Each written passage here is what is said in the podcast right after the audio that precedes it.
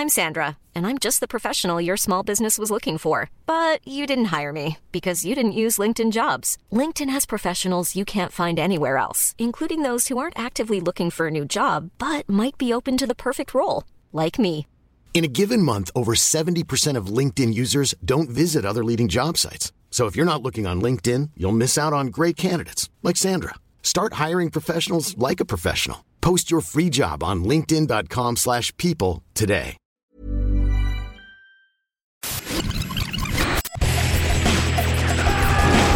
Bienvenue dans Stéroïdes, le podcast qui fait l'exégèse des gros bras.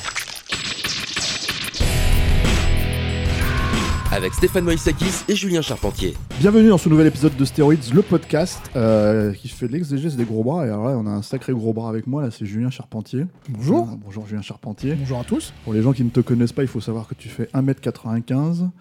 euh, 90, exa- exagérons rien. 1m90. Ouais, non, on va pas dire le poids. non, mais enfin, c'est ça- pas une question de poids, c'est mais c'est une c'est question de muscle. Moi, j'ai envie de dire, voilà, c'est- faut pas l'emmerder. Et en fait, c'est, je le dis parce qu'en fait, aujourd'hui, à l'heure du sport, euh, Julien et moi, on est potes depuis une bonne dizaine d'années. Mhm. Euh, vous le connaissez sûrement parce que vous avez écouté notre podcast sur Ronin.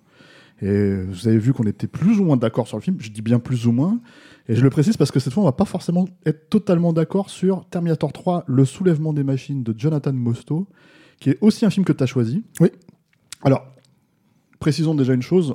Pourquoi Terminator 3 et pas Terminator 1 et 2 bah, bande de petits malins, on a fait un podcast sur, euh, euh, James Cameron il y a quelques années. Euh, vous l'avez peut-être écouté. Si vous l'avez pas écouté, vous pouvez l'écouter. On parle de Terminator 1 et Terminator 2. Donc là-dessus, on a vraiment déblayé le terrain. Donc maintenant, on s'attaque à Terminator 3, qui n'est pas du tout un film de James Cameron. Absolument pas. Euh, et ça se voit, j'ai envie de dire. eh ben, voilà. ça commence. Ça va Non, bien non, se non, passer. et, voilà, et, et, et c'est. euh, et c'est euh, mais non, mais après, il faut être, euh, voilà, faut être honnête, c'est un film sur lequel il n'avait pas du tout d'incidence. Euh, contrairement à certains films qui se sont faits après, hein, soi-disant sur euh, Terminator Genesis, il avait, euh, il avait vaguement donné quelques idées. La vraie suite de Terminator 3 selon de Terminator 2 selon James Cameron, je le rappelle. Pendant, en fait, il a dit ça entre le, entre le moment où on l'a en- enregistré pour faire sa petite vidéo promo et le moment où le film est sorti, qui s'est planté au box-office. Et en fait, c'est exactement ce qui se passait à ce moment-là pendant à peu près donc 5 jours. Voilà. Mais depuis, il a fait aussi Terminator Dark Fate, qui est considéré Comme la véritable suite de voilà, de Terminator, Terminator 3. euh, selon sauf euh, qu'en fait, Cameron. globalement, il y a quand même effectivement ce Terminator 3 au milieu, euh, qui date de 2003, Mhm. qui est donc déjà une suite tardive, hein, il Oui. faut, faut le préciser. hein, 12 ans. C'est-à-dire 12 ans après le, le- le gros, l'énorme carton de Terminator 2. euh, et euh, en fait, qui était mine de rien, alors un événement un peu pétard mouillé, presque on a envie de dire, par rapport en tout cas à la franchise hein, à cette époque-là, dans le sens où c'était le premier, enfin le dernier film d'Arnold Schwarzenegger avant qu'il devienne gouverneur Gouverneur de Californie, hein. voilà. Euh, un film sur lequel il a commandé un, un salaire complètement démentiel. hein, euh, 30 quel- millions, hein, il me 30 semble. hein. millions avec euh, des, des clauses euh, complètement dingues dedans. Euh, et euh, notamment un jet, euh, des frais, enfin de Ah, qui ne demande euh, pas un jet pour aller au bureau Enfin, voilà, c'est ça. Et, euh, et, euh, et donc, en fait, il y a. euh, quand je dis pétard mouillé, c'est pas forcément sur la qualité du film en soi, mais sur la réception globale. C'est-à-dire que ça devait être le film qui allait déblayer tout, euh, tout cet été-là, quand même, malgré tout. hein, C'était un peu conçu comme ça. Ça reste une prod indépendante, puisque c'est euh, euh, Mario Cassar et Andy Vajna qui ont récupéré les droits qu'ils avaient perdus. Euh, refondé une société euh, Qu'ils ont appelé d'ailleurs le, C2 le- pour la- C2 pour Carol Co 2. voilà, c'est ça. Et en fait, c'était leur enjeu, euh, un, un énorme enjeu pour eux, puisque ça faisait quelques années après le beat de l'île aux pirates. Alors, Vajna, lui, est, parti faire euh, Synergie. Il, a fait, il avait quand même eu quelques succès, hein, dont Die Hard 3, par exemple. Mais euh, euh, pour, pour Cassar, c'était un enjeu hyper important. Alors, là où on n'est pas d'accord, toi et moi, on a eu cette conversation plusieurs fois entre nous. Mais c'est assez intéressant en fait justement de, de pointer ça. Puis je pense que les, du coup les auditeurs vont, vont faire leur propre euh, comment dire euh, course dans ce qu'on dit et, peut-être dans les dans les commentaires on saura ce qu'ils en pensent euh, Mhm. chacun de leur côté. Ça sera aussi intéressant. C'est que là où il y a débat, c'est que moi j'ai cette impression quand je me suis tapé le film et en fait j'ai encore cette impression quand je le revois aujourd'hui que c'est un film qui apporte finalement très peu de choses à la saga euh, par rapport à ce que le premier et le deuxième film en fait ont créé. Et toi, en fait, souvent, quand on en a parlé, toi et moi, tu m'as dit non, je suis pas d'accord. C'est vrai. Alors, Jusque-là, c'est vrai. voilà, on va pitcher Terminator 3 vite fait. Euh, donc on spoil, hein, on le précise hein, pour, euh, pour euh, voilà. Après, il paraît que c'est un film qui n'existe plus, hein, puisque. Si, si, il existe toujours. Voilà. Euh, Puisqu'apparemment, il est censé être effacé par Terminator Dark Fate, mais bon, bon c'est mal, mal engagé parce que ça, pour le coup, ça a été un vrai bide. Tu l'as, ouais, un vrai de vrai. Alors Voilà. que Terminator 3 se tape une réputation de vilain petit canard pas vraiment méritée. C'est difficile aujourd'hui de trouver des gens qui ont aimé le film. Enfin, le film, il a quand même rapporté euh, pas loin de 500 patates pour euh, 170 de budget. C'est un succès. Oui, c'est un succès. Et surtout, le truc, c'est qu'après, je pense que c'était pas un succès aux attentes à cette époque-là hein, de- d'un Terminator, en fait. Euh, exponentiel, on va dire. Parce que ces 500 millions, c'est ce qu'a rapporté le, le 2. Le 2, 12 ans Mais avant. avait 12 ans avant, avec la- avec l'inflation, c'est voilà, pas tout à fait. Le 2, même, il serait aujourd'hui, euh, il ferait partie du club des milliardaires. Voilà, c'est ça. Euh, Terminator 3. Donc, le jugement dernier n'a pas eu lieu à la fin du 2. Mhm. Euh, le personnage de John Connor erre euh, dans, les rues de Los Angeles. euh, il n'a pas accompli son destin par la force des choses. Un Terminator est envoyé sur Terre pour le protéger parce qu'il y a une Terminatrice en fait qui vient le tuer. Et du coup, dans cette intrigue assez linéaire, hein, le Terminator débarque au moment où le jugement, le vrai jugement dernier, va arriver.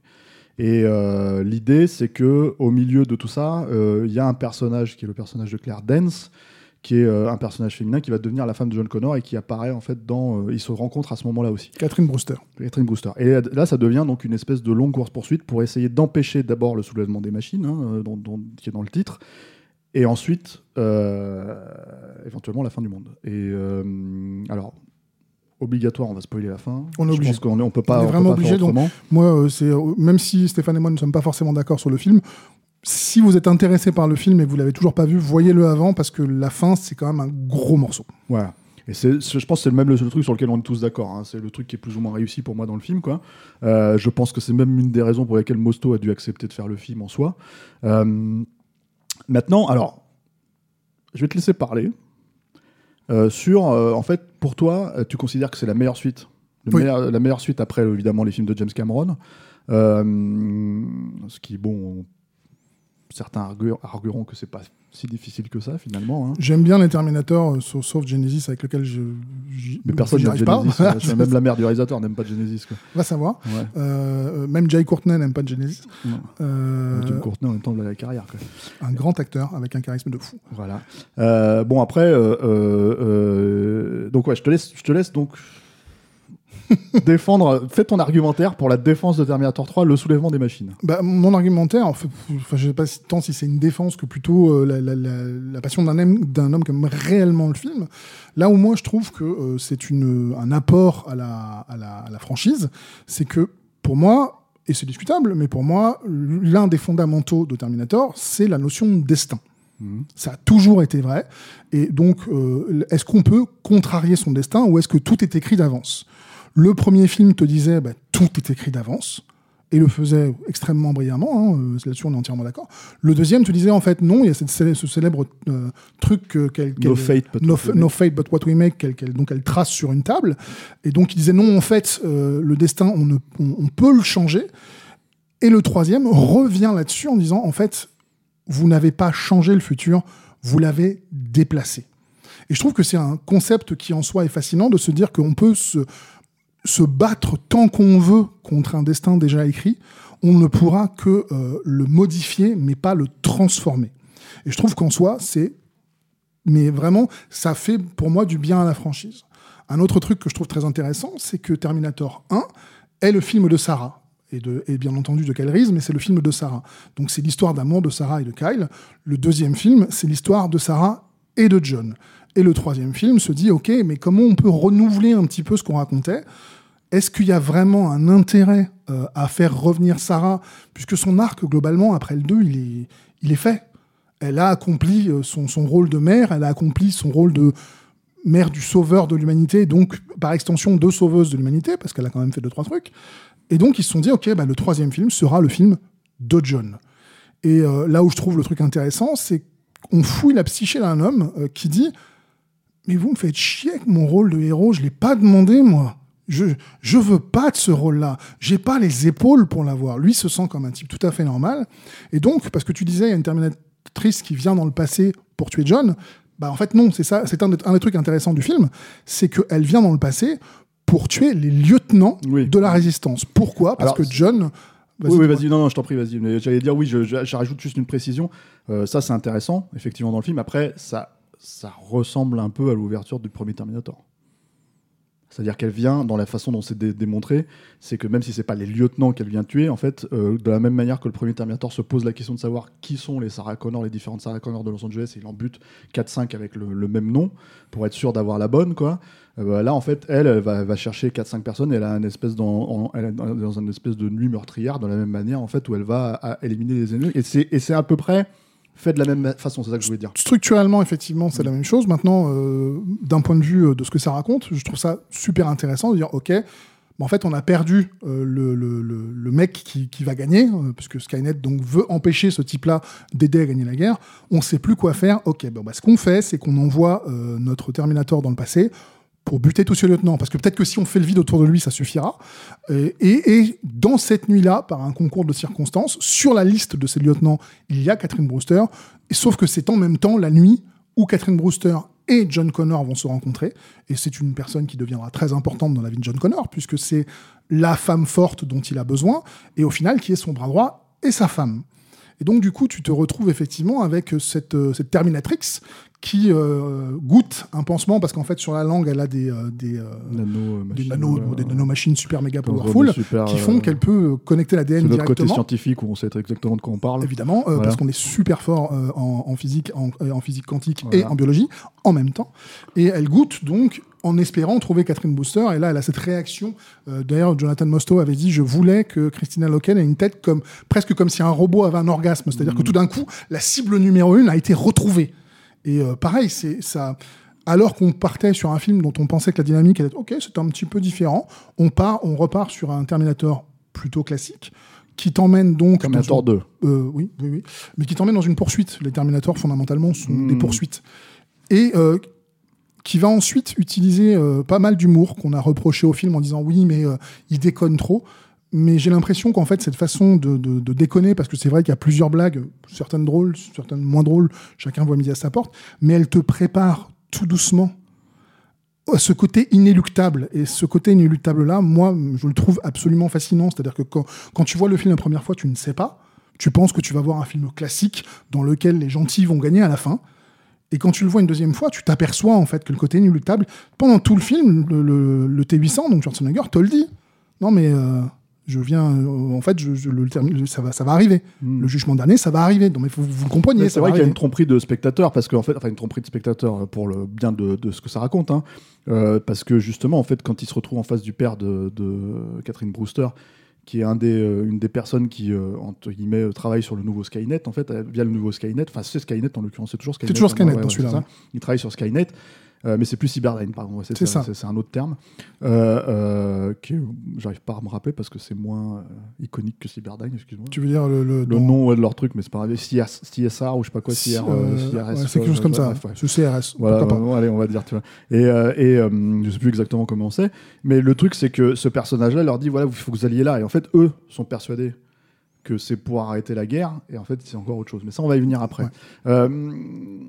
Ton plaidoyer est terminé ou est-ce que tu as encore des choses à dire? Non, parce qu'en fait, moi, j'ai quelques questions du coup par Ouais. rapport à ça, et c'est assez intéressant de les confronter parce que, euh, en fait, euh, c'est sélectif la logique du destin là-dedans. Et notamment par rapport à ce que tu m'as envoyé, ce que tu me donnes comme information et ce que tu précises, tu vois, c'est que, ok, on parle du destin de John Connor, c'est le destin de John Connor, mais par exemple, le destin de ses lieutenants, c'était d'être des lieutenants avec lui. Et comme ils se font buter là, bah, leur destin est coupé court. Oui. Donc il y a quand même beaucoup de questionnements vis-à-vis de ça. Et moi, justement, en fait, le problème que j'ai de manière générale, en fait, avec euh, cette logique de revenir à le destin inéluctable que tu ne peux pas arrêter, même si le film va dans cette direction-là, je suis d'accord avec toi, puisque de toute façon la fin le démontre, euh, c'est que c'est quand même hyper pratique pour lancer une suite. C'est-à-dire que, en gros, euh, pendant longtemps, il y avait. alors, ça, j'adore cette anecdote, je la trouve absolument géniale. mais c'est tellement James Cameron que je suis sûr qu'il l'a sorti pour de vrai et qu'en plus, si on lui avait donné les moyens, il l'aurait fait. Mais en gros, euh, quand il a été question de récupérer les droits de Terminator 3, euh, Kassar et Vajna sont allés voir Cameron pour lui dire Bon, on a les droits, qu'est-ce que tu veux faire? Et en gros, Cameron sortait à ce moment-là de euh, Titanic, qui est donc le plus gros film de l'histoire du cinéma à ce moment-là, hein, le plus gros carton, le truc totalement inattendu. Et euh, il a refusé tous les projets sur lesquels, à la base, il était euh, engagé depuis quelques années, c'est-à-dire un Terminator 3, parce qu'il y avait une- il, y avait une- il était question qu'il en fasse un, contrairement à ce qu'il a dit des années après, où il disait non, moi je j'ai jamais voulu faire un troisième film. Je pense qu'il en était vraiment question. hein. Je pense qu'il avait une trilogie à boucler. Euh, et il y avait Spider-Man, par exemple, qui finalement est en bras de Sam Raimi, avec des idées de son scénario à lui, hein, d'origine. Et, et donc, en fait, c'est des films qu'il a refusés. Et il a mis bon, bah, 12 ans à faire euh, Avatar derrière. Quoi. Euh, et notamment, la, grosse anecdote qui m'a fait rire, je l'avais peut-être raconté d'ailleurs dans le podcast sur James Cameron, c'est euh, moi je veux bien faire Terminator 3, mais si vous me laissez faire péter une vraie bombe nucléaire. ce, qui est, ce qui est complètement. euh, Ça lui ressemble. ça lui ressemble. C'est-à-dire que je pense que c'est une manière de dire allez, foutez-moi la paix, j'ai pas envie de faire le film. Mais d'un autre côté, si les mecs lui avaient dit allez, banco, tu vois, s'il y avait un mec aussi fou que lui, tu vois, il aurait dit ouais, je le fais, on y va, tu vois. Donc euh, le truc, c'est que je pense que je pense que c'est assez, euh, c'est assez révélateur du bonhomme. Euh, et en plus, bon. C'est cohérent parce qu'il y a des explosions atomiques dans Terminator 3. Bref. Mais euh, on va y revenir aussi. Euh, donc là, il y a déjà cette première, ce premier questionnement où je pense que c'est très pratique de dire ouais, mais en fait, le destin, il existe parce que en fait, on a besoin de faire une suite. Avec ou sans James Cameron, euh, tu vois, avec d'autant qu'on a Schwarzenegger, etc. Donc je pense qu'il y a déjà cette première problématique-là. Ensuite, il y a quand même une grosse notion de suite. C'est-à-dire que moi, ce qui me pose un peu problème avec le Terminator 3, c'est que ce qui fait vraiment avancer l'intrigue, et là j'entends tout ce que tu as dit et je le, je le, je le- je comprends, jusqu'à un certain degré. C'est-à-dire qu'il faut savoir que, euh, alors dans les faits, le film est fait, hein, donc euh, voilà, mais en fait, euh, l'idée c'était de récupérer Sarah Connor et de la faire mourir au milieu. Et, je pense qu'un des manquements du film, c'est comme ils n'ont pas eu Linda Hamilton parce qu'elle s'est dit moi ça m'intéresse pas en fait de faire un film où j'apparais la moitié du film et puis voilà. Et je pense qu'elle le faire sans Cameron à l'époque c'était pas forcément pour elle quelque chose de plus de si enfin en 2003 on va dire en 2002 c'était moins intéressant qu'en 2018 ou en 2019 avec Dark Fate.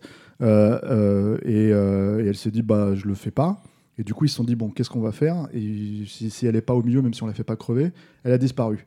Et je trouve que faire mourir Sarah Connor d'un cancer quand tu sais que c'est une combattante Moi, j'ai trouvé ça su- su- superbe. J'ai Ah ouais j'ai vraiment trouvé ça beau. C'est-à-dire qu'effectivement, ah, euh, moi ça manque de la scène pour le vendre quoi. c'est euh, vrai qu'on n'a pas la scène, mais j'ai trouvé que c'était fait avec beaucoup de délicatesse et de dire, euh, en fait, ce personnage est resté un combattant jusqu'au bout. Elle avait une leucémie au stade terminal et elle a attendu le 29 août 1997 pour être sûr qu'il n'y ait pas pour être sûre alors qu'elle aurait dû crever avant. Je trouve que c'est, en fait, c'est la, une belle fin pour une combattante. Est-ce qu'elle manque au film? Bah, c'est quand même un personnage extrêmement important, donc moi, elle ne me manque pas parce que j'adore le film, mais je peux tout à fait comprendre qu'elle peut manquer. Il manque, en tout cas, il manque une porte de sortie, une vraie porte de sortie, et c'était dommage de la bazarder en deux lignes de dialogue, je trouvais. C'était ça le, le truc. Euh, et enfin, il y a cette notion que, en fait, comme je le disais, c'est une suite avec, en fait, je pense, beaucoup de passages imposés. C'est-à-dire notamment, euh, euh, par exemple, la scène où le Terminator arrive, bon, il arrive de la même manière que dans le 1 et dans le 2, mais surtout, en fait, il va chercher ses fringues en, fait, en faisant une espèce de parodie Oui. de la scène du 2, quoi. Ce qui est déjà pour moi un petit peu problématique, parce que je me disais, bon, euh, en fait... euh, tu te tapes le 2, t'as Bad to the Bone, il est dans un truc de, de, de comment t'appelles ça, de, De biker de biker, c'est des mecs qui lui pètent les, les couilles et tout ça, et il les, il les défonce. Là, il arrive, il est dans un club avec un Chip and Dale, et en gros, euh, la musique, c'est Macho Man, et, euh, et, et le gag, c'est quand il met ses lunettes, c'est des lunettes d'Elton John. Alors, c'est évident hein, euh, que l'idée, c'est, allez, on va vanner le truc. Mais tu sens qu'en fait, euh, alors je sais pas de quelle fête c'est, je sais pas si c'est les scénaristes, je sais pas si c'est Mosto, je sais pas qui, mais tu sens qu'on lui a dit, tu refais cette scène-là, elle était importante, elle est iconique, les gens l'aiment, donc il faut la refaire. Et lui, il s'est dit, je peux pas la refaire, en fait, ça sert à rien, je la referai pas aussi bien.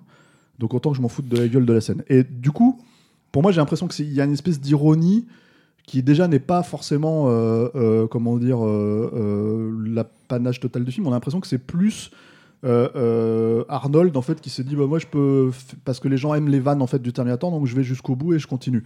Donc il y a le moment où il dit parle à la main, il y a voilà. Et bon, moi personnellement, euh, il y en a peut-être effectivement comme toi une ou deux qui me font marrer et deux autres où je me dis c'est quand même un peu embarrassant. Là, je vais faire un saut dans le temps. Je sais qu'il y a pas mal de gens qui reprochent à Schwarzenegger de porter des shorts en fait dans Dark Fate par exemple ou de boire de la bière ou de faire des tequila ou je sais pas quoi. Mais pour moi, ça a commencé là déjà. hein. C'est-à-dire qu'en fait, en gros, à partir du moment où il met les lunettes de, comment dire, euh, d'Elton John, je vois pas où est le problème. En fait, si ça, ça vous fait rigoler, je vois pas où est le problème avec Dark Fate hein, arrivé à ce stade-là. C'est-à-dire que je pense qu'on arrive à. Et puis en plus, il y a la persona d'Arnold qui a vraiment pris le dessus sur le, sur le Terminator aussi, avec le temps. hein. C'est-à-dire aujourd'hui, à l'ère d'Internet, quand il fait de la promo, il a fait de la promo en Terminator, il fait le couillon euh, dans les musées Grévin en se faisant passer pour, euh, pour une statue de, du Terminator, etc., etc. Donc voilà. Là, je faisais ma petite aparté sur, euh, sur les gens qui reprochent ça dans Dark Fate, alors que je pense que l'origine, elle est déjà dans, dans, Terminator 3.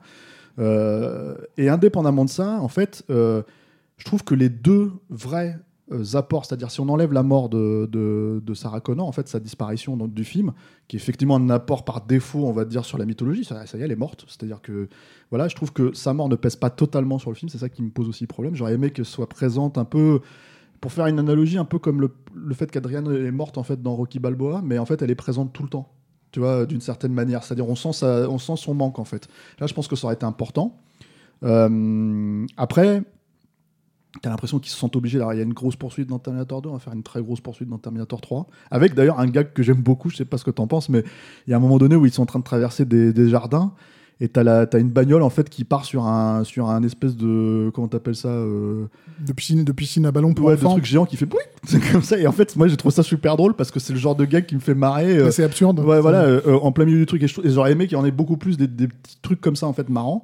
Euh, plus qu'on fait gonfler les nichons de, de, de la Terminatrix, tu vois, ou ce genre de truc où je trouve ça un peu. Mais ça, moi, j'ai pas trouvé que c'était une blague. J'ai trouvé que c'était plutôt intéressant, mais malheureusement pas exploité. Ouais. C'est-à-dire qu'elle regarde une, une affiche Victoria's Secret, elle voit donc euh, des, Voilà. des push-ups et elle se fait monter les seins puisque elle va se faire contrôler par un, par un flic.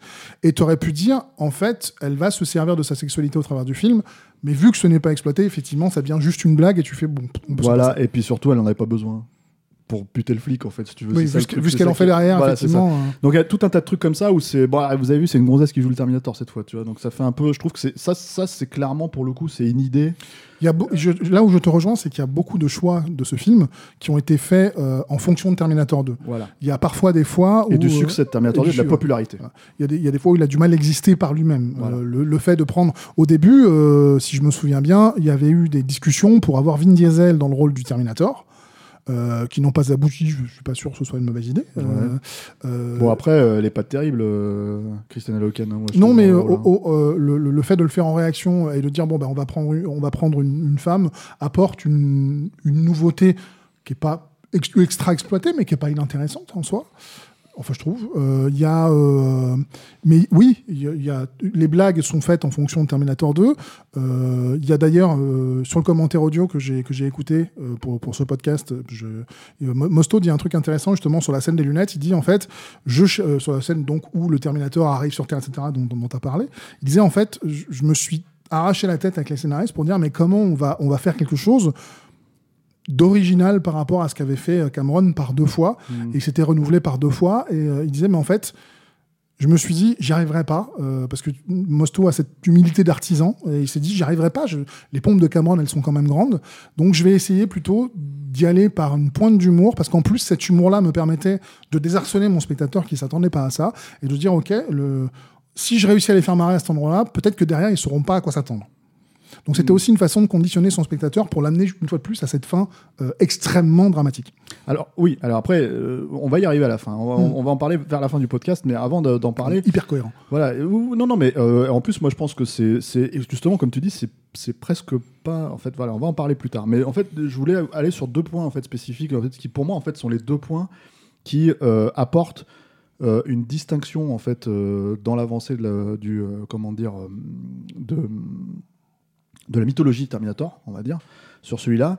C'est déjà la première notion en fait que euh, le Terminator qu'on voit dans le film est le Terminator qui. Parce que ça, c'est la problématique de Mosto, je trouve, en fait. C'est que Mosto, c'est un bon cinéaste, un bon artisan. Après, je pense que c'est un mec qui est plus dans le. C'est-à-dire, il est plus efficace dans un, on va dire, un contexte un peu réaliste. Dès qu'il faut travailler la science-fiction, c'est cheap, je trouve, chez lui. C'est-à-dire que c'était déjà un peu le cas dans Terminator 3. C'est clairement le cas dans Clone, euh, le film qu'il fera après. Euh, C'est un film compliqué. Quoi. voilà, et, et, et, et en fait, je le trouve plus efficace sur Breakdown, je le trouve plus efficace sur U571, en fait, où il est dans un cadre, on va dire, dans un environnement réaliste, crédible, et euh, voilà, il travaille avec cette, cette matière-là.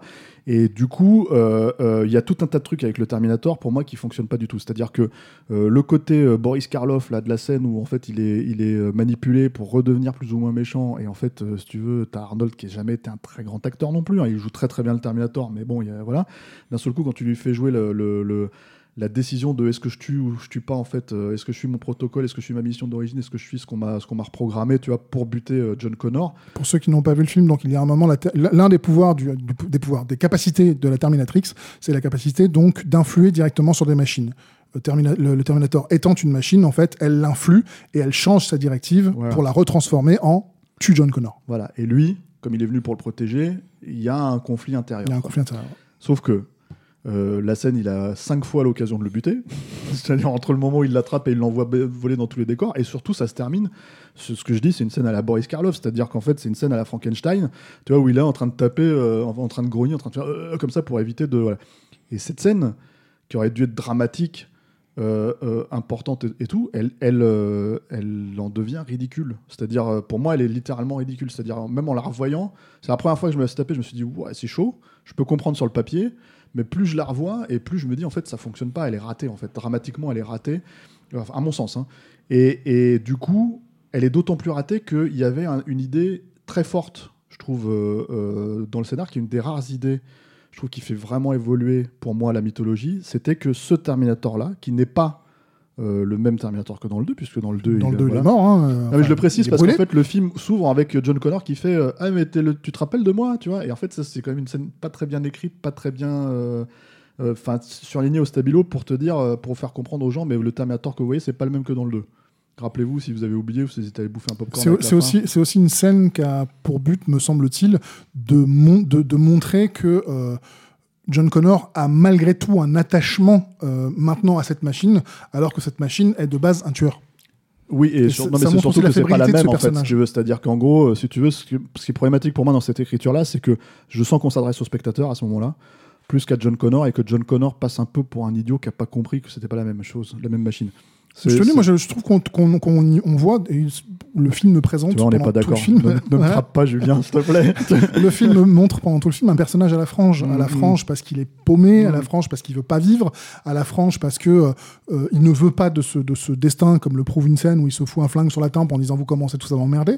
Et donc du coup cette scène, euh, je vais pas te dire qu'elle est extraordinairement réussie et qu'elle me fout les larmes aux yeux, je te mentirais, euh, mais je la trouve pas totalement déconnante. Là, on parle de la scène où il essaye de le tuer. Euh, non, de la, de, de la scène où, euh, dont tu parlais, où il dit Tu te souviens de moi Ah oui, oui, Euh, Parce que le personnage est à la frange. Il est à la limite de devenir dingue, le gars, parce qu'il a un destin dont il ne veut pas, il sait pas quoi en faire. Alors moi je trouve que c'est pas écrit comme ça, mais c'est pas grave. Enfin, le truc en tout cas c'est que c'est que j'ai vraiment l'impression que c'est un truc où Mosto se dit faut que je sois clair, il faut que les gens comprennent, donc je vais le bazarder là.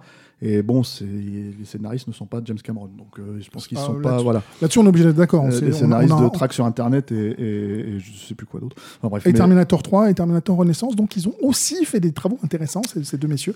Euh, on va oublier Track sur Internet, j'étais sûr que tu allais Ah, mais parce j'aime bien, mais, mais il faut parler de track sur internet que tout, personne se rappelle. Donc Et il faut- y a des raisons pour lesquelles on ne se rappelle pas, parce, Parce que, que- c'est pas bien. Parce Euh, qu'en fait, c'était un suspense à 56K. tu sais. Ils étaient en train de cliquer sur le truc. Tu vas, putain, je vais arriver à envoyer ce virus de 2K pour. euh, Bref, mais euh, mais ah, ils, euh, ont, ils ont aussi écrit The Game de Fincher. c'est vrai. Euh, salut.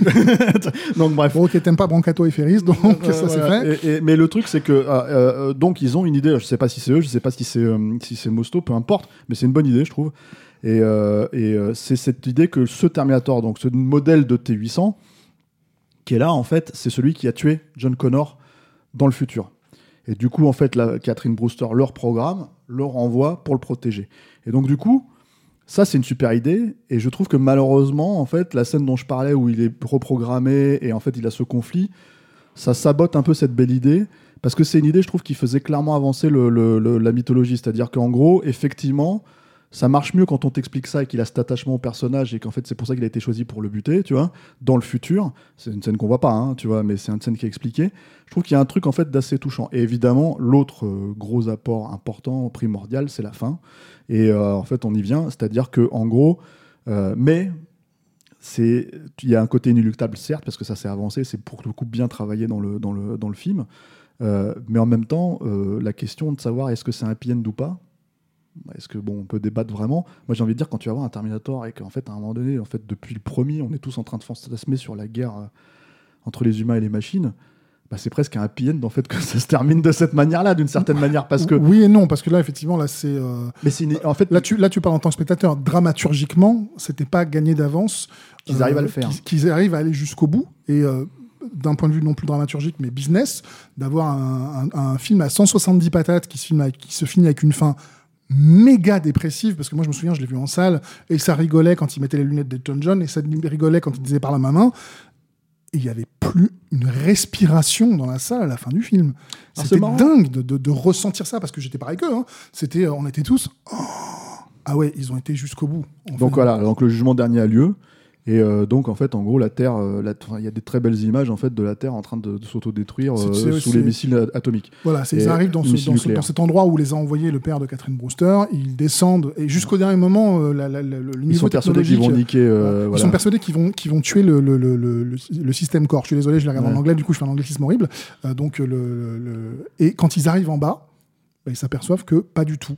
C'est un bunker. Que c'est un bunker et qu'en fait le père il les a envoyés là donc pour une seule raison, qu'ils survivent, puisque c'est un bunker anti-atomique.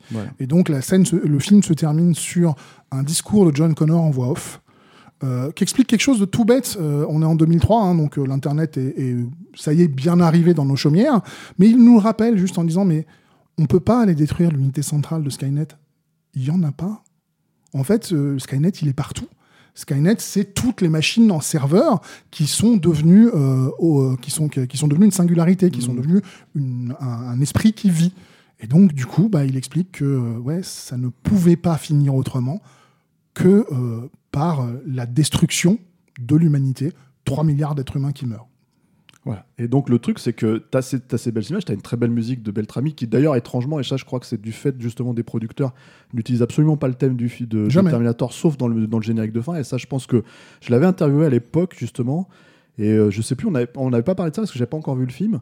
Mais euh, en gros, euh, il avait laissé sous-entendre que euh, c'était un film compliqué dans le sens où pour lui, il y avait en fait un thème hyper iconique et en gros, euh, je- quand je lui ai posé la question autour de ça, il m'a dit Vous verrez, mais en fait, euh, il n'est pas primordial pour le film. Quoi.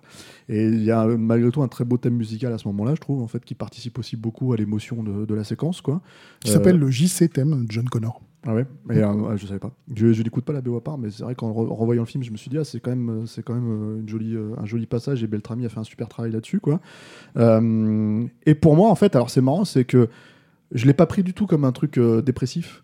C'est-à-dire que je l'ai vraiment pris comme euh, un truc de ah, les festivités vont vraiment commencer. C'est-à-dire que normalement, dans le prochain film, on devrait ne pas être trop, euh, comment dire, euh, attaché à euh, faire un- une sorte de remake euh, presque non avoué de Terminator 2. quoi. C'est-à-dire que c'est. euh, voilà, pour moi, c'est la grosse problématique du film, et je pense que c'est la problématique que la plupart des gens ont.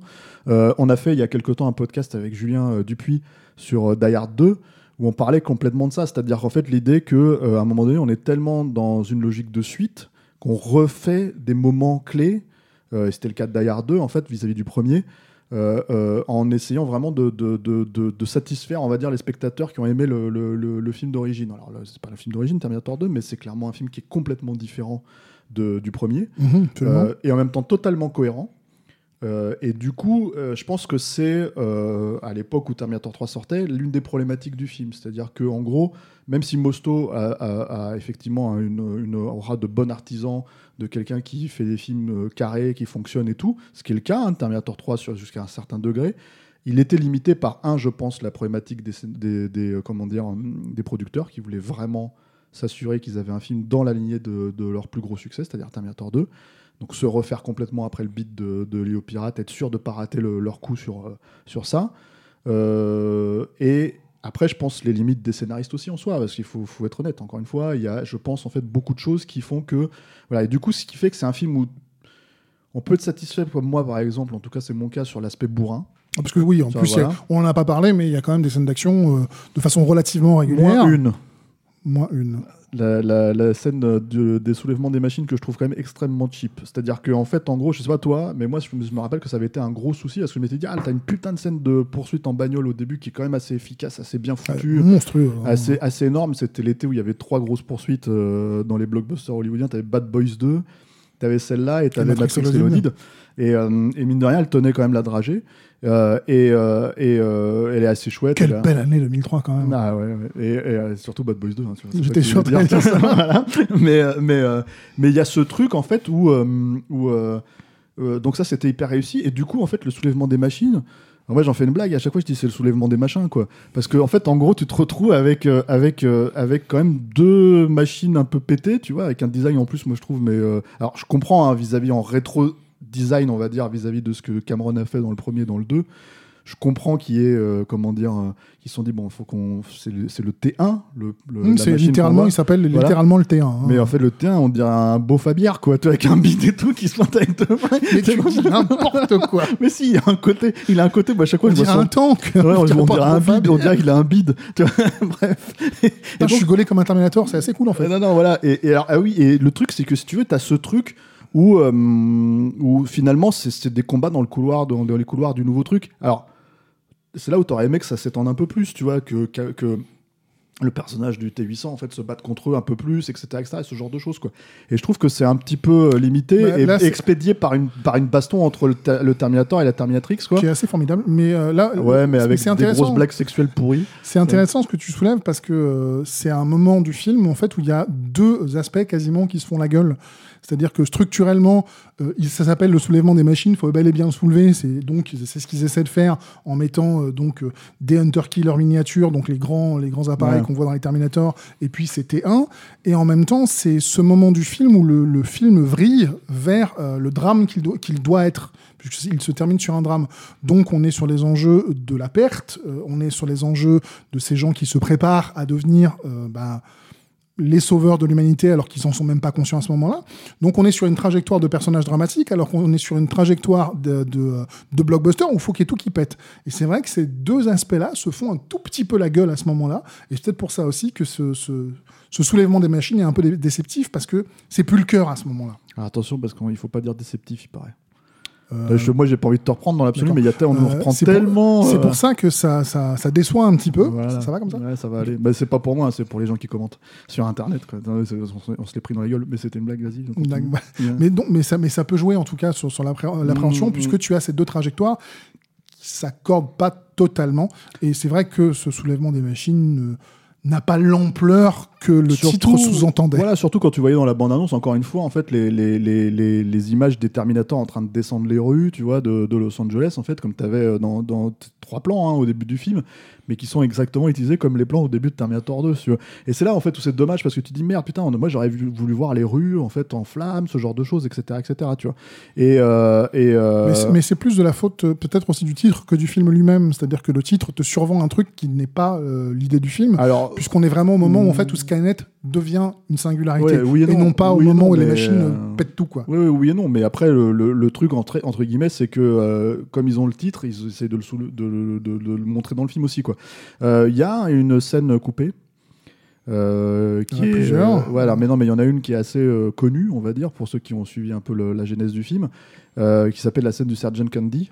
Ouais, Euh, ok. voilà, qui est, qui est une scène en fait qui bah, qui, mais oui, mais qui, dé- qui démontre en fait, je pense, les problématiques de cette suite pour moi en fait de manière assez, euh, assez, euh, elle, est dure- elle est très courte, elle dure une minute, euh, peut-être une minute cinquante, deux minutes, et en gros c'est, euh, il t'explique pourquoi euh, le On, Terminator, on en est- le on- T800. bravo, on est au stade où quand euh, tu trouves un film moyen, tu vas carrément chercher dans les scènes coupées pour pouvoir taper dessus. Bravo. Non, non, mais c'est non, mais c'est intéressant parce que c'est une scène intéressante. En fait, je pense qu'elle démontre pas mal de choses, quoi. C'est-à-dire, euh, et bon, elle est coupée, hein, mais en fait, euh, par contre, ils la mettent clairement en avant hein, dans le dans le DVD, dans les bonus. hein. Et euh, et, euh, et en plus, elle soulève une idée, encore une fois, qui est une idée qui est liée à la mythologie, tu vois, du, de, de Terminator. Pourquoi le Terminator ressemble à Schwarzenegger, ce qui est quand même déjà une, une comment dire, une question qui se posait dès le premier euh, film, hein. c'est-à-dire, putain, les mecs, ils envoient un mec qui est censé, euh, en fait, euh, Un infiltrateur qui est, Voilà, en fait, qui qui est gaulé comme Monsieur Univers. voilà, littéralement. Et il a un accent à couper au couteau. Pourquoi une machine a un accent à couper au couteau?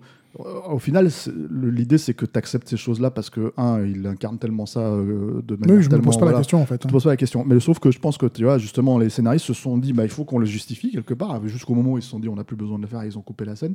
Et il faut aussi dire que la scène est un peu ridicule hein, en soi. Un peu beaucoup. Voilà, c'est qu'en fait, il joue sur, le, sur la blague du truc. C'est-à-dire qu'en fait, tu as un personnage qui s'appelle le Sergeant Candy, qui est donc interprété par Schwarzenegger, qui donne son physique.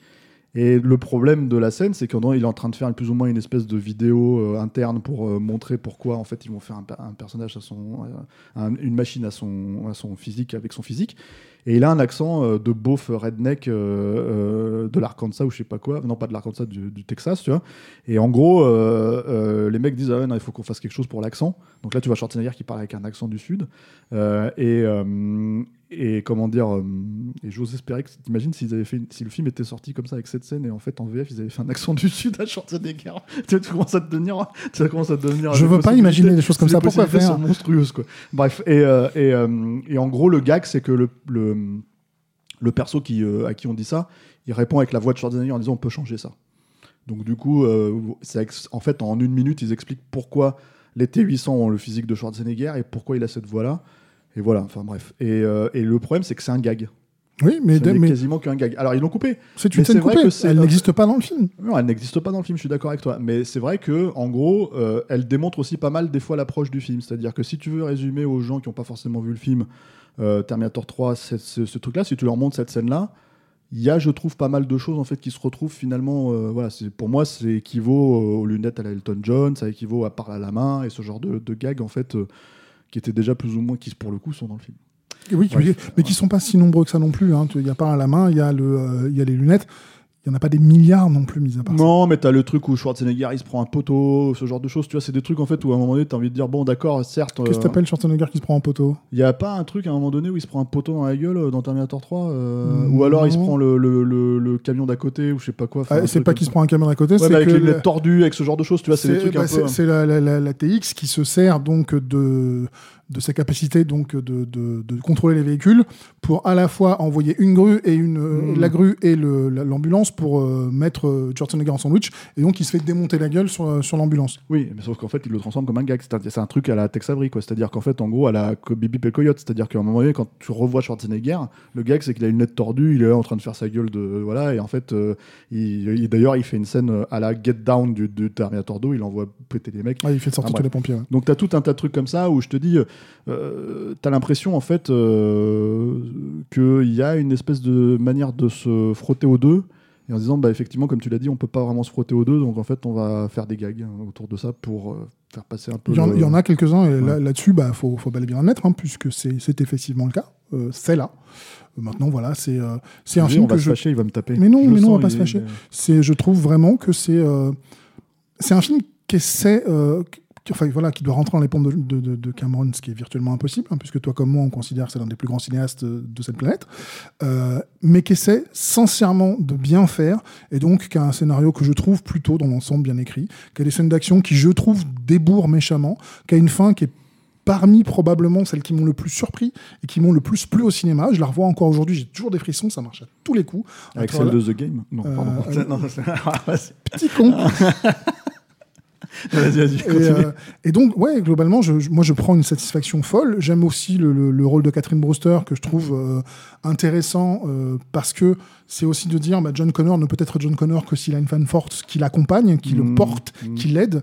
Et donc, tu as presque l'impression que dans la, dans la saga Terminator, le- le sauveur de l'humanité, en fait, Bon, c'est juste qu'il s'appelle John Connor, mais s'il n'avait pas eu les femmes de sa vie, il n'aurait jamais été ce qu'il est. Et je trouve que c'est aussi une idée qui est plutôt pas mal développée. Euh, L'actrice s'en sort très bien, alors que euh, bon, elle, a- elle est globalement arrivée sur le tournage euh, trois semaines après le début des prises de vue. Oui, parce que c'était Sophia Bush qui devait jouer le rôle. Sophia Bush qui a joué dans le, trop- dans le formidable remake d'Itcher. Ouais. Voilà, donc c'est la dont on ne fera pas un épisode. Non, Voilà. enfin on pourrait, mais pourquoi faire? Voilà. Et donc elle, elle a vraiment pris contre, on a fait un rôle, épisode sur le Hitcher de Le Vrai, donc si vous voulez. écouter, Le seul, en fait. Ouais, ouais. Non, il y, a- il y a une suite aussi qui est bon, euh, relativement. euh, Ah, je l'ai pas vu. rigolote. Non, c'est rigolo, mais c'est pas. Voilà. Euh, non, non, mais après, je suis d'accord. Moi, euh, je pense que c'est une question de perception. C'est-à-dire que le plaisir que je prends de Terminator 3, pour, pour en tout cas boucler ma partie, mais tu pourras rajouter ce que tu veux rajouter derrière, voire même rebondir et hurler, c'est que moi, je le vois comme une version commando, de commando, mais bien filmée. C'est vraiment. Non, en fait, c'est ça. Moi, je prends le plaisir. En fait, mon plaisir, c'est un plaisir de bourrin. Et en fait, j'essaye de le déconnecter quelque part. De... C'est pour ça d'ailleurs que j'ai pas trop de problème avec l'idée de le, entre guillemets l'effacer, même si tu peux pas l'effacer puisqu'il existe, il a été fait le film. Euh, et d'ailleurs, euh, comme tu l'as dit toi-même, Dark Fate se base, enfin en tout cas tu l'as peut-être dit hors antenne quand on en parlait entre Il nous. y a pas mal d'idées Il y a pas mal d'idées qui reprennent effectivement, mais c'est, je pense que le problème c'est que comme tu as 15 galops d'essai avant Dark Fate, c'est sûr que Dark Fate passe totalement pour un truc euh, qui, comment dire, qui pioche à- dans ces idées-là hein, et qui sont des idées qui sont logiques aussi quelque part quand tu suis, on va dire le la mythologie de Terminator. Mais c'est vrai que moi, j'ai tendance à le décorréler un peu de Terminator dans l'absolu. Déjà, c'est plus facile parce que c'est pas le même acteur qui joue, euh, qui joue John Connor. Ça, on a oublié de le préciser, mais c'est Nick Stahl hein, qui Mhm. joue John Connor. Euh, t'as- en gros, t'as as ça, et puis t'as Silverstein qui apparaît, enfin le psy, quoi. Ouais, qui apparaît Mais, pour une, une scène, euh, voire un plan. Voilà, c'est ça. Il n'y a pas Sarah Connor. Donc, en fait, au bout d'un moment, tu peux, pour moi, facilement te décorréler. euh, C'est-à-dire que Mais si, c'est- ça, si, si c'était arrêté à Terminator 3 dans l'absolu, on va dire, bon, bah, on aurait trois films. euh, je pense que ça aurait fait beaucoup moins méritant. euh, C'est-à-dire que c'est un film qui aurait été. C'est-à-dire il a ses mérites en soi, c'est-à-dire des mérites de film d'action, où je prends un certain plaisir, tu vois.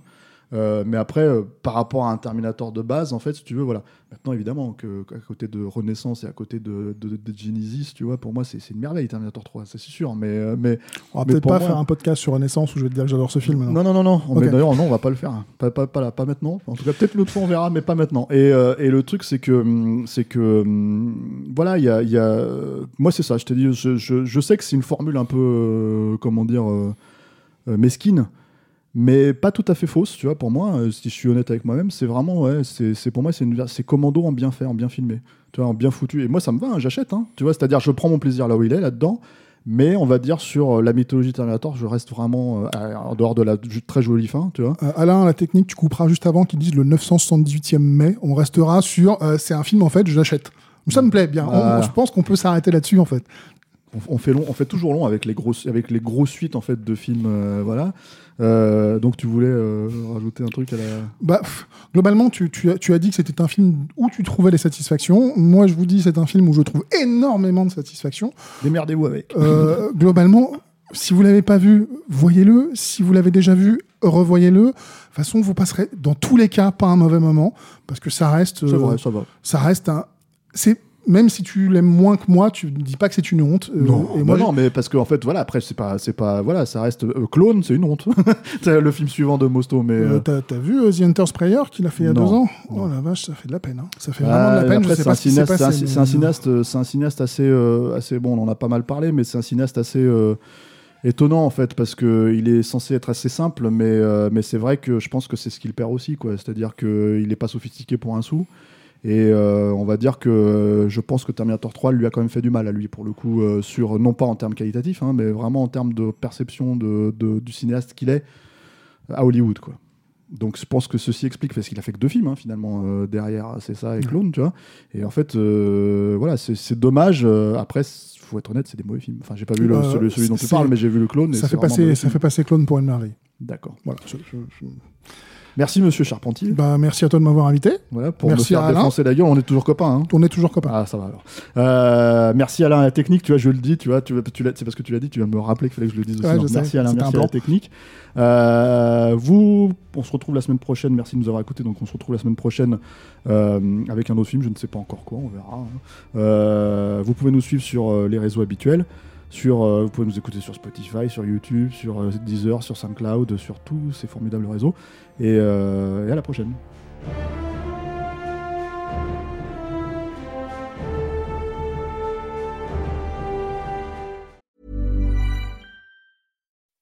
When you make decisions for your company, you look for the no brainers. If you have a lot of mailing to do, stamps.com is the ultimate no brainer. Use the stamps.com mobile app to mail everything you need to keep your business running with up to 89% off USPS and UPS. Make the same no brainer decision as over 1 million other businesses with stamps.com. Use code PROGRAM for a special offer. That's stamps.com code PROGRAM.